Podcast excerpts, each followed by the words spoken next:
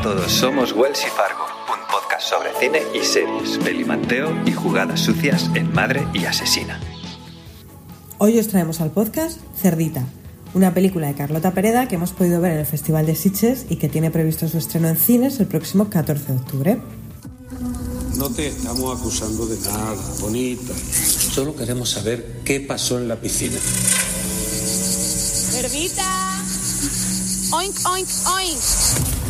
¡Cerdi! ¡Sonríe! ¡Socorro!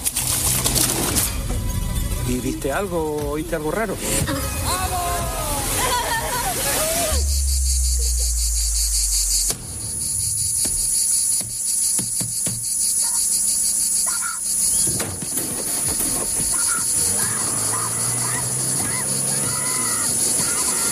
La película, ambientada en la Extremadura rural, cuenta la historia de Sara, una chica adolescente hija de una familia de carniceros que, debido a su sobrepeso, sufre bullying por parte de las otras chicas de su pueblo. Un verano comienzan a sucederse los asesinatos y las desapariciones y todo el pueblo se va a poner en alerta, excepto Sara, que parece que sabe mucho más de lo que dice. ¿Se puede saber quién te llama gorda? La verdad es que gorda está.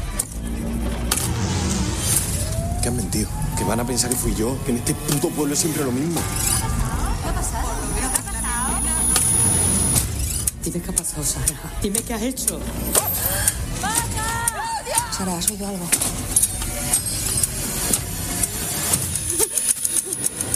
La película es una comedia negra de terror rural que tiene su origen en un corto homónimo que ya fue galardonado con un Goya hace unos años y que ha tenido muy buena valoración en todos los festivales en los que se ha ido presentando hasta ahora, incluyendo el Festival de Sundance y el Fantastic Fest. Miente.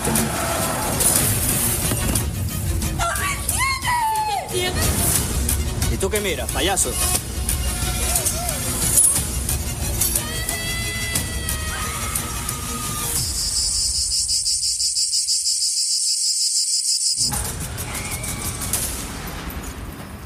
Uno de los aspectos más interesantes de Cerdita es eh, la manera en la que la carne está presente en pantalla gran parte del tiempo. Primero en la forma más evidente respecto a su protagonista Sara, que es una persona gorda, pero también en el establecimiento familiar, como decía Fargo, eh, pues sus padres llevan una, la carnicería del pueblo y es una carnicería donde no paramos de ver a esta familia totalmente integrada entre chorizos y pancetas eh, varias, la verdad.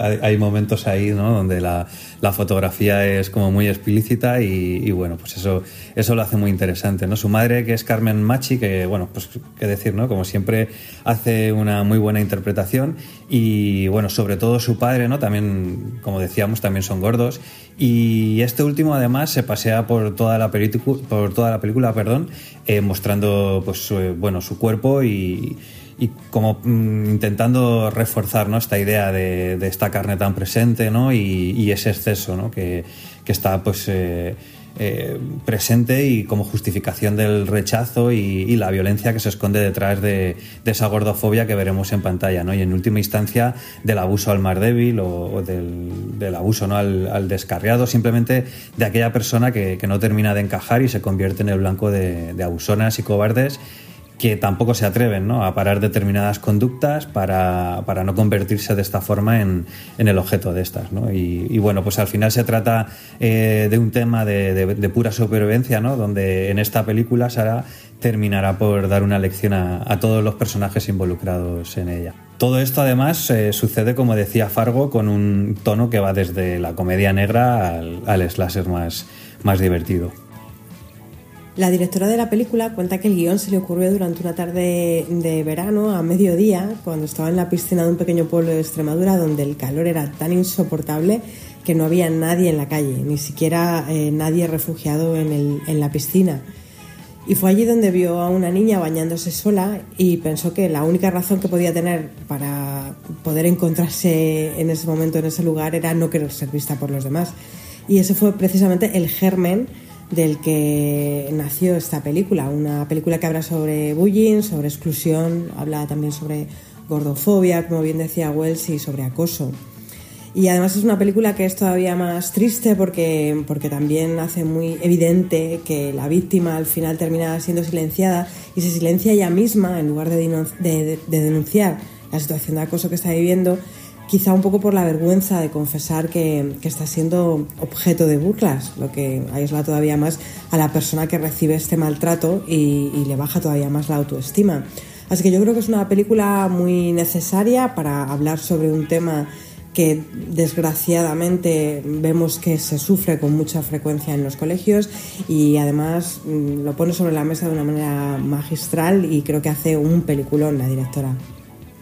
Además del personaje de Sara, a mí también me gustaría mencionar al psico-killer este que se mueve con un AC-15 entre bosques de encinas en la Extremadura más profunda en busca de adolescentes a las que matar, ¿no? Que es, bueno, un poco el, el, anclaje, ¿no? Que tiene, que tiene la película, ¿no? Y, es que, bueno, se trata de un asesino, todo se ha dicho de paso, ¿no? Que es un poco lamentable respecto a, a cómo se ha escrito y, cómo ha terminado en pantalla. A mí personalmente ha sido lo que menos me ha gustado. Creo que podría haberse creado un, personaje un poco más más complejo, considero que pues eso pues hubiera, hubiera ido de la mano del personaje de Sara, ¿no? Y, así ayudar también a lanzar un mensaje un poco más, más contundente, que es cierto que, si bien no, no, es necesario, hubiera hecho ganar un poquito más en interés la película. Pues ahí no estoy de acuerdo contigo, Wells, porque aunque te entiendo lo que quieres decir, considero que la directora con este personaje lo que pretendía era precisamente mostrar un personaje plano, un personaje muy simple que no tiene mm, una intención que vaya más allá de lo que realmente está haciendo. Es decir, es una persona que se deja llevar por sus impulsos y, basta. Así que, bueno, pues ahí eh, ya digo que, no creo que el personaje tenga que tener una mayor profundidad porque creo que era lo que la directora quería decir con él. Y otro elemento que también quería destacar y que apuntabas antes cuando mencionabas la C15 es precisamente eh, el uso de estos elementos que permiten eh, un anclaje cultural muy fuerte. Un anclaje cultural que ya mencionaba antes en la película de Venus y que permite que nos identifiquemos con, con los paisajes y con los personajes que vemos a lo largo de la película y pues como decía en episodios anteriores es un recurso que a mí personalmente me encanta. Y otro elemento que también me gustaría destacar es que en esta película, como en el caso de Smile, también hay una estrategia de marketing muy ingeniosa pero en este caso no era tanto para promocionar la propia película, sino para promocionar productos cárnicos mediante el regalo de una muestra de salchichón de cerdo que, eh, bueno, pues que regaló una, una carnicería en este caso. Y bueno, simplemente mencionarla porque aparte de ser amantes del cine, somos amantes del marketing y bueno, creemos que es una estrategia ingeniosa que teníamos que señalar aquí. Pues dicho todo esto, yo tengo que decir que eh, a, la película, pues eh, bueno, le pongo, le pongo un 7.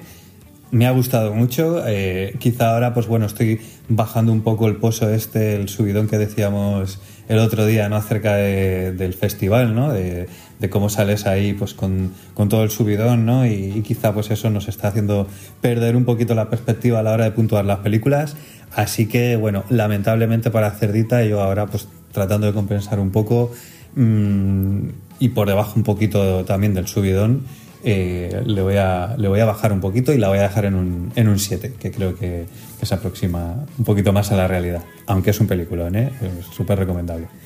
Pues yo incluso después de dejarla reposar le mantengo el ocho y medio, ya que creo que es una película fantástica, una película además muy necesaria para, para reflexionar acerca de cómo aceptamos o no aceptamos al distinto y además una película dirigida por una directora, que es, bastante raro en, películas de este género encontrar a mujeres que dirijan este tipo de películas. Así que bueno, pues eh, yo mantengo mi ocho y medio y como siempre, si veis la película, nos encantaría que nos hicieseis saber vuestras opiniones a través de las distintas plataformas de escucha o redes sociales como Instagram o Twitter.